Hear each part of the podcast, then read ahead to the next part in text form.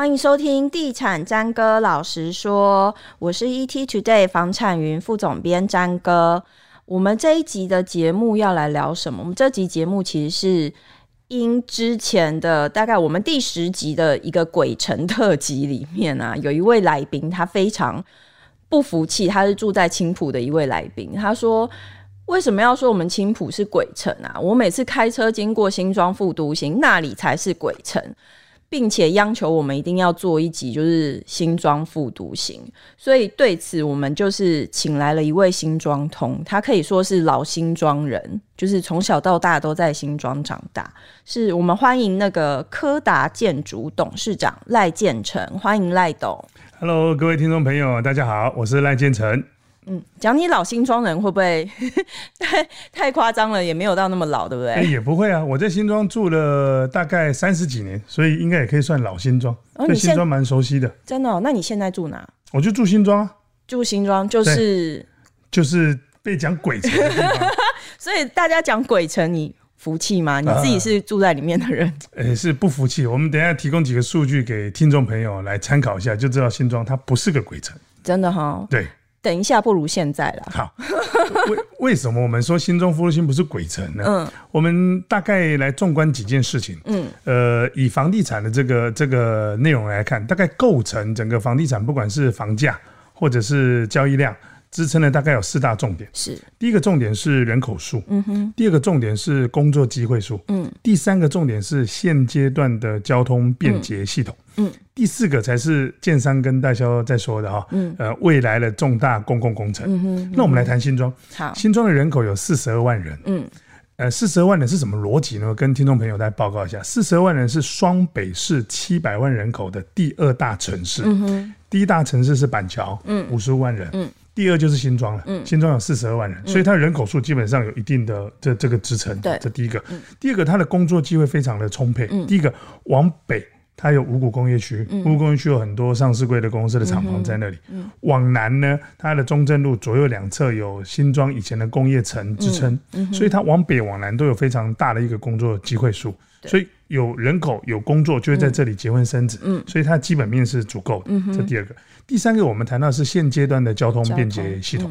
新庄最让人家知名的就是它有一号高速公路，嗯，北上走十八标，嗯，南下走五羊高，嗯，那另外它连接六五快速道路可以到三号，嗯，那还有六四快速道路连接东西向，嗯，最重要是新庄的这个新北大道，以前叫中山路嘛，嗯，那现在呢，因为这个从中山路。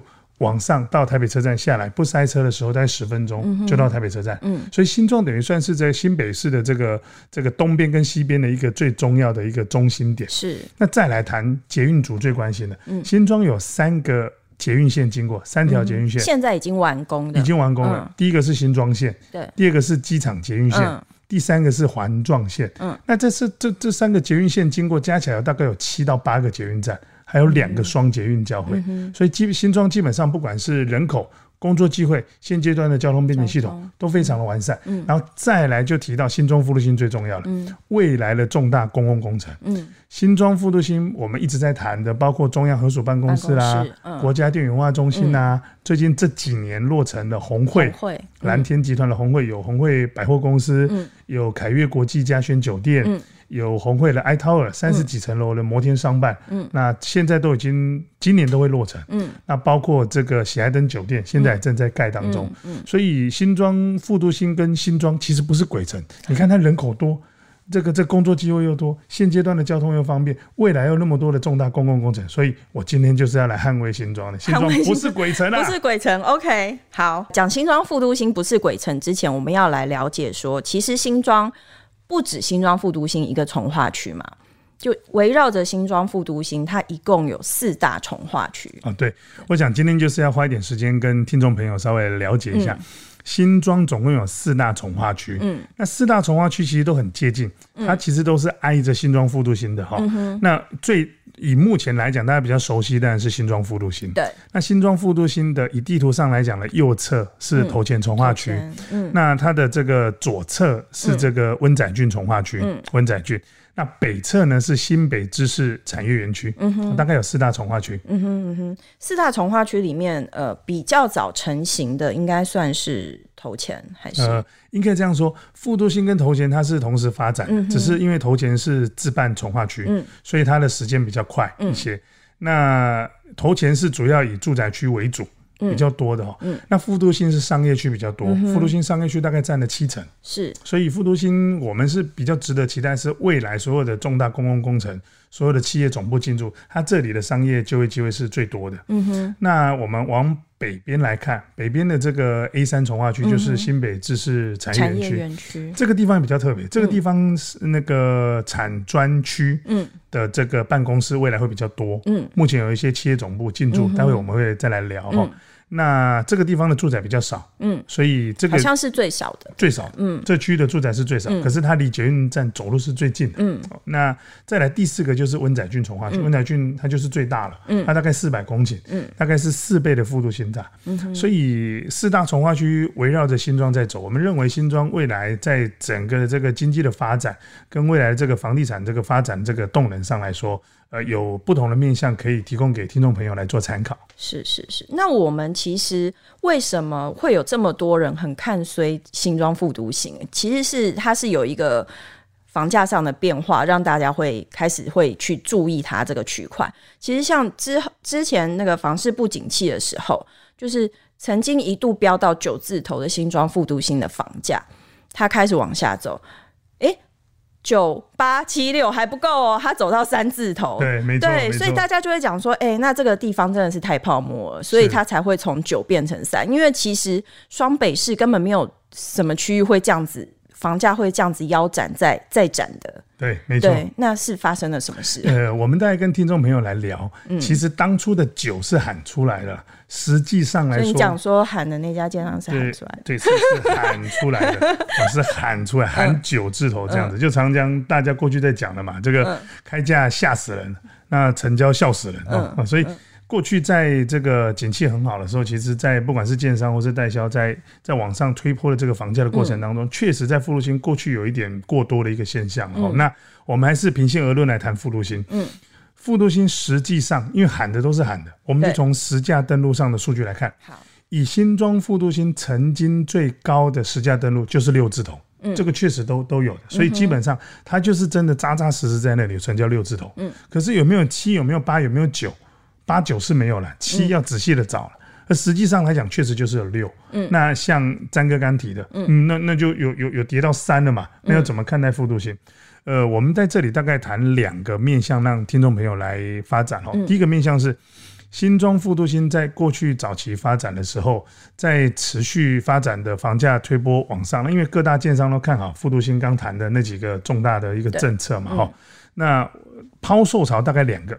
嗯，大概两个面向，第一个是投资客，嗯，它确实是有投资客，因为从我们数据上来看，新庄复路新过去在这个购房的这个比例上来讲，新庄人大概占不到四成，嗯，其他大部分都是外县市来的，那也有台北市的居多，嗯，因为呢，新庄副都心大概持续房价比较好，大概是二零一二到二零一五，对，房价比较好，嗯，那二零一六大概就是一百零五年那一年的买卖移转动数大概创下历史新低，二十四点五万栋的那一年，那一年呢。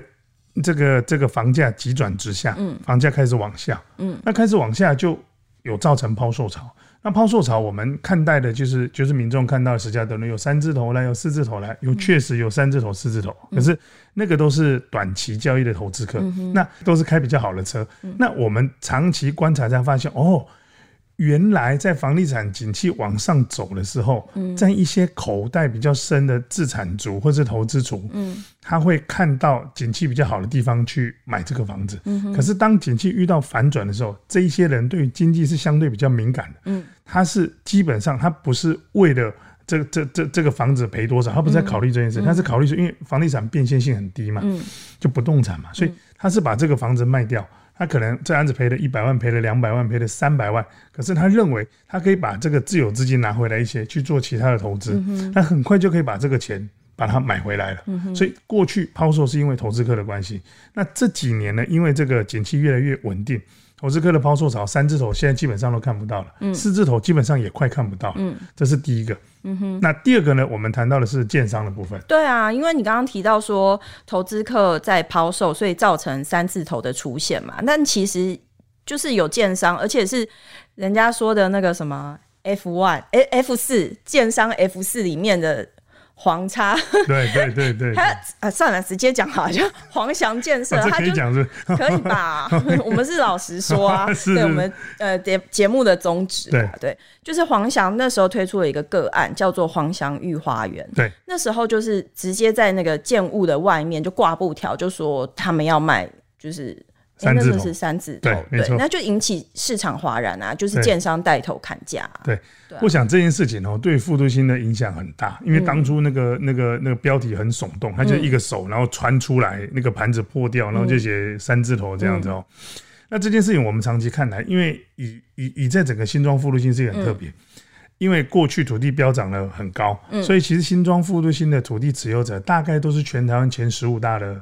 建商，有的有上市，有的没有上市。嗯、那我们从这一波的过程当中，嗯，确实那个时候大概有二到三个建商是打出三字头。嗯，那不过我们从呃正面的去了解。哦，这代销公司跟这个建建商基本上都是广告互别，就为了要促销。因为那个时候从二零一五开，二零一六开始哦，嗯，整个房地产的这个交易的状况其实很很很不是很理想。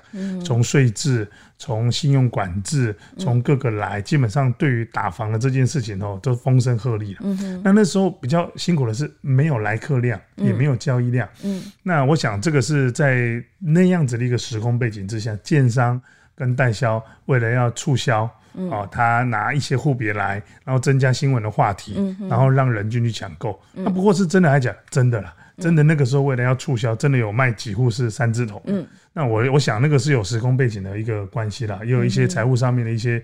这这这这个调节，因为上市公司你交完屋之后，有有一些如果没有没有没有交屋的话，他的账上是会看得到。嗯哼。所以其实我们认为那是一些财务上面的调节，可是这也不是常态，因为它不是整栋都卖三字头嘛，它就是拿广告户别出来。因为还有一些特别的社区啊，就是网友也会讨论啊，比方说是 AMAX 啊什么之类的，就是说他们的价格也都是真的带头杀到很低。对。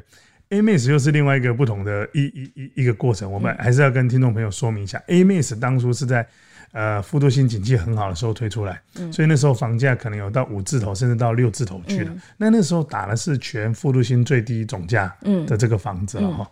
那随着景气的这个翻转，嗯，哦，这个因为因为这个我们刚谈到信用管制跟税制的关系，所以房价开始积极直追这个往下的时候。基本上那那个刀下来的时候，有那个时候买的很多的民众，其实就跟建商谈了，然后就是说，因为房价下修啊，可能我没有要交屋啊等等之类，就就有一些就有一些户别把它让出来了。嗯，那把它户别让出来了，AMAX 是呃户别让出来之后，有些建商他重新来卖，有一些他户别他可能让不出来，因为有一些特殊的原因。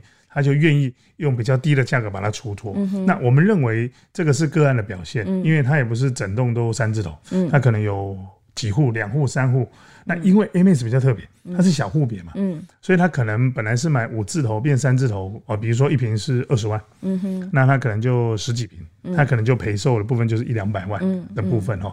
那他他把它出脱掉。嗯、那不过我认为，呃，一市场上来看，以一个从化区。嗯，比较健康的这个房价应该会落在它交屋完之后，在三代三到五年内，嗯，三到五年内，嗯，那这三到五年内呢，基本上就是让一些过去可能在比较低基期进来的投资客，嗯，或者是遇到翻转，他愿意。把它出脱了这个投资客，让他把这些房子出完，嗯，好，基本上房价就会回归比较稳定。嗯、那复都性现在刚好就是回到现在稳定的阶段，哦、大概在前几年，房价比较不稳定的时候，投资客出脱了啦，转、嗯、一些现金回来，或者是说他不想交屋的一些争议的一个物件，他把它出脱了。所以现在复都性大概从很明显，大概从去年初开始。目前在市场上在卖的中古屋跟新成屋的价格其实差不多喽。嗯，中国的价格大概落在四十四万到四十六万之间。嗯，那新城屋从去年的下半年开始。目前卖的预售屋跟新城屋的价格大概都回到四十七到五十一二万之间。我讲说成交价，嗯、所以其实附路线大概已经慢慢回到比较健康的这个房价的一个阶段。因为在刚开始大大家看到它三字头这这件事情出现的时候，很多专家会告诉大家说不要接掉下来的刀子哦。所以一直到现在，其实民众都还是会有心理阴影嘛，会觉得说这个刀子到底掉下来掉到谷底没？这个、所以你现在的说法是说它其实已经。慢慢在筑底并回来了。呃，以以数据上来看，因为我觉得是这样子。嗯，呃，从数据来解读，对听众朋友来看，我想会比较扎实一些。嗯、以实际上，复都新去年度不管是代销的案子、建商的案子，或者是中国屋成交的案子，大概均价都回到四十四以上。嗯，嗯，所以其实复都新大概已经是筑底回温了哈。那刚刚那个詹哥谈的是说啊，那个刀子掉下来不要去接。嗯、我跟观众朋友聊，很可惜你没有接到，因为你接到你就三字头，唯一复都新可以买到。所以不要听专家的，也也不是不要听专家的啊，就当下，嗯、因为我有个朋友就是去买您您刚说的那个案子，破盘三字头，他买到现在很开心了，啊。说黄翔啊？哎，对黄翔，他去就去买到三字头，就我同事啊，他买了三字头，说哇，他现在房价都都回来十万以上了，所以基本上呢，这是呃赚钱是属于勇敢的人在赚，嗯，勇勇于接刀子的人，勇于接刀子的人，所以。他们都赚钱了，现在，因为现在看不到三字头了。嗯哼，对。所以其实现在最近啊，也有一些网友他会在 PTT 上面讨论。他说他之前他一直以为复都心它是一个失败的从化区，就是你有一堆商业区，但是拿来盖住宅，然后现在有商场，号称有商场出现的，但是他进去逛了之后，觉得这个商场的品质或者是柜姐素质都没有那么好。然后他可是。是这样的情况之下，可是他发现，比如说凯悦酒店，或者你刚刚提到的喜来登，对对他们都会逐渐的开始会在这个地方出现，所以他想要知道复都心的未来到底会是怎么样。当然，下面还是会有一些网友酸言酸语啦，但确实的状况就是复都心的整个结构，或者是它未来的那个工程，大概会是怎么样的表现。我们谈一下复都心哦。其实我要跟听众朋友说，你们大概可以看一件事情，你周末的时候。嗯周末，嗯，因为一个从化区的成型大概三个阶段嘛，哈、嗯，我们这个之前谈的一个是长草的阶段，一个是涨房子的阶段，嗯、一个是涨生活机能的阶段。嗯、新庄富路新历经了这个房地产周期的景气的循环，嗯，所以其实它把涨房子的阶段拉长了，嗯，因为土地持有者都是前十五大的建商，嗯、他们就等，所以富路新涨房子的阶段涨比较慢，嗯、反正头钱涨比较快。嗯、我们回来谈副都心，那富路新是这样，其实我们可以建议听众朋友周末的时候。你就开着车或骑着车去富都新绕一绕。嗯，富都新有很多的公园，比如说旁边有个湿地公园啦，哦，有一个很大的这个湿地公园。对，民众可以带你的孩子去走一走，你就会发现，其实，在富都新里面的公园，平常周末的时候都非常多人哦，都爸爸妈妈带小孩去那里走，所以其实新庄富都新其实越来越有人气啊。嗯，那富都新因为比较特别，是它是商业区比较多。嗯，那呃，新庄富都新未来的发展是这个样子，我们来谈，因为。除了我们比较刚刚谈到，比如说红会广场的百货公司啦，嗯、比如说我们刚刚谈到的这个凯悦国际嘉轩酒店、喜来登酒店以外，嗯、还有一个是红会的 i Tower，鸿汇的 i Tower 这个这个商办大概三十几层楼，嗯、而且据说楼上已经有很多知名的餐厅已经确定要进驻。嗯、那除了这个以外，新庄副都心因为本来它就是以商业为主的，嗯那商业为主呢？现在有很多企业总部已经进驻了，嗯、买地。我讲的是买地进驻了，嗯、包括四零四科技，嗯，也购地，然后现在在盖总部了，嗯，包括力宝的企业总部，嗯，包括中越的企业总部，嗯、包括全球纺织的龙头，嗯、在台湾是股王的如虹，嗯，也是买地在这里盖企业总部那我们刚回来又谈到这个中越，嗯，中越在近三到五年内在新庄副都心攻城略地，嗯，那他们自己内部的新闻稿又发，嗯，未来他要在三到五年内在新庄副都心再推啊，他的推案大概要超过将近一千亿的这个案量，嗯，而且他都是推。大型的商办，嗯、那我们认为呢，整个未来新庄副都心，而且我讲的未来是现在正在进行式，嗯、天天都在大兴土木的动工，这些企业总部接下来到三到五年内都会进驻新庄，嗯、所以我们预估呢，新庄副都心未来大概三到五年这些商办陆续落成之后，嗯、大概会带来八到这个八千到一万的这个工作的这个机会数，嗯、因为都是大公司了嘛，嗯、那过去大家说，哎、欸。这个这个上班到台北市来上班，然后住住新庄。那现在这个情况会有些改观，因为进来的都是上市公司，都是大的公司，所以未来在新庄的年轻人，他可以直接在新庄副路线上班。所以我们基本上是可以期待新庄副路线的人口会越来越多，而且工作机会越来越多。重点是它可以摆脱过去新庄只是一个工业城的工作机会。嗯、过去可能蓝领，现在可能白领，嗯、在新庄副路线的工作机会会越来越多，所以我们蛮值得期待的。欸、那以现在新庄副都心，它整个入住率是大概是怎么样？还有它开发的那个状况，大概？以新庄副都新的开发的程度，因为我想我们开发商跟呃民众的看法是那个那个那个感受程度不同。嗯，开发商是我土地买了之后就开始开发，对。那民众是看我房子涨起来才算是开发，所以如果以民众的角度来看的话，以一般民众的角度来看的话，以房子涨出来，嗯，以目前新庄副都新的开发程度大概落在三成左右。这样才三成，哦，才三成，所以我们未来我觉得其实已经算还不。盖的蛮多的，差不多三层，因为很多地都还没有盖，嗯，所以我们预估未来新庄富路现在五到八年内到十年内还是蛮值得期待的一个区域，嗯哼，对，因为商业机能都还没有起来嘛，而且这个区域会有很多的商办，嗯，所以现在还没有开发完成。入住率的话，大概从过去。在去年以前，大概前年，大概入住率大概落在四成，可是很明显的，去年因为疫情的关系，台湾控制的得宜，其实大家呃，台湾瞬间多了好几百万人在台湾嘛，哈，那新庄复都新其实从去年很明显的入住率增加了，从过去大概三到四成，去年从下半年更明显，目前整个新庄复都新的入住率大概。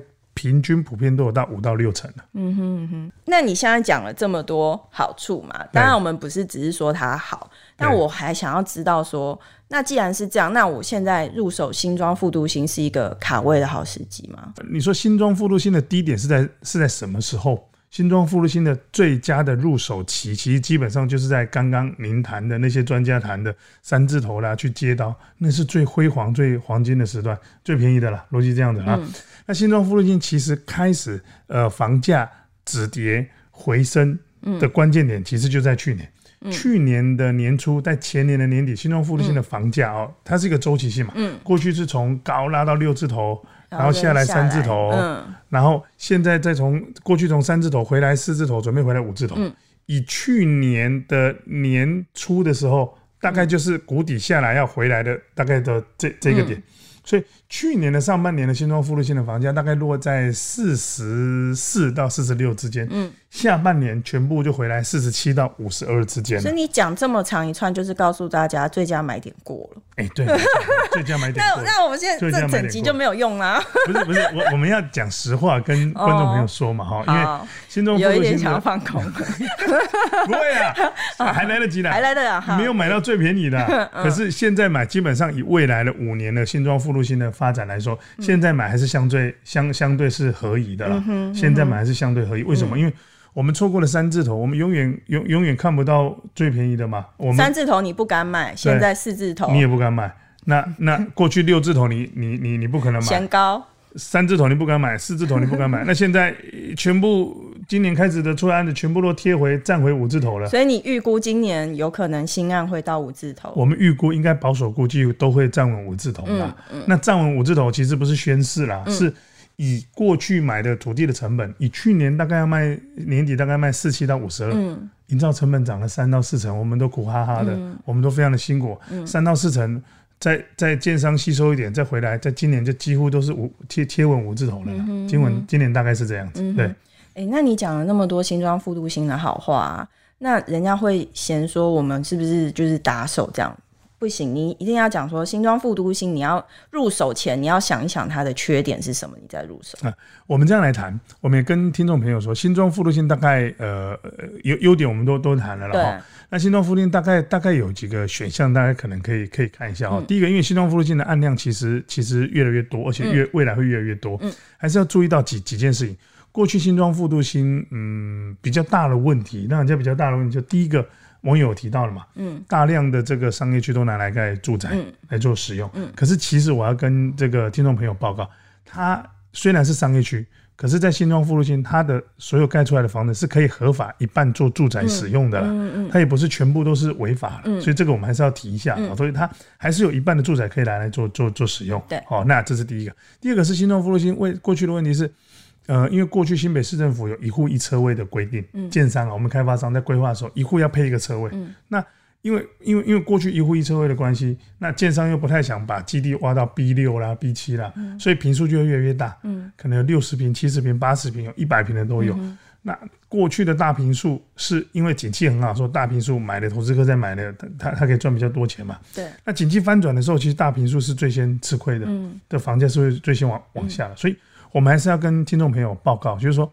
在大平数可能在过去景气反转的时候，它会先遭殃。嗯，未来景气如果再遇到反转，也是会最先遭殃。嗯，所以除非说你的家族可能要住十几个人了，嗯，不然我们认为大平数可能还是要稍微想一想。他平数是到多 大要住十几个？可以来一百平就可以住十几个人呢，加上佣人。所谓那边的大平数大概都会在呃，可能超过七十平、八十平的，可能就要就就要就要考虑了哈。就是它是比较大平数的，可能就要就要考虑了。我觉得大平数是比较。需要多担心啦。其他其他的商品，我觉得呃，其他的住宅，我觉得或者是其他的商办，基本上呃，过去因为复都新它没有那么多的商业机能嘛。嗯、那现在其实我们刚谈，从现在到未来三到五年，所有的这些商业机能都持续的进驻、嗯。其实我觉得倒可不用担心，因为他就有人来这里上班了。嗯、所以所以基本上不太需要担心了、嗯。对，有人就有生活机能。对，你累了吗？让我们休息一下，下集更精彩哦，敬请期待。